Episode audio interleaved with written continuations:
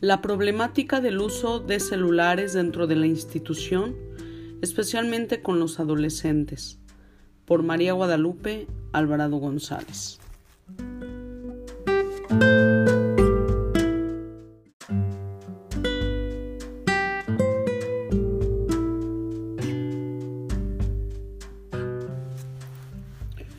Comenzaré diciendo que en mi institución, Colegio Federico Fruebel, Estamos trabajando el tema Pacto Familia sobre el teléfono celular.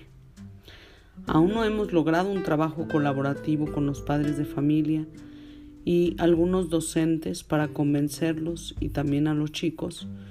Han tenido algunas reuniones, pero también les han dado oportunidad para que no sientan que se les castiga en la institución.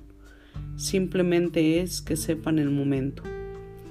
Esto hace que en muchas ocasiones tengamos algunos conflictos con los padres de familia que son complicados, porque para comprender estas reglas se necesita que haya un mayor apoyo de parte de ellos y así puedan comprender que se puede lograr una mayor convivencia escolar cuando son capaces de llevar a cabo las reglas.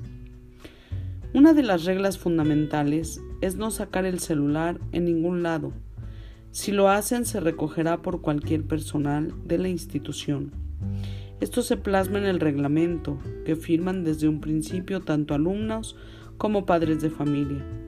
Así, esperamos que no se sigan poniendo en riesgo y también que sepan respetarse unos a otros.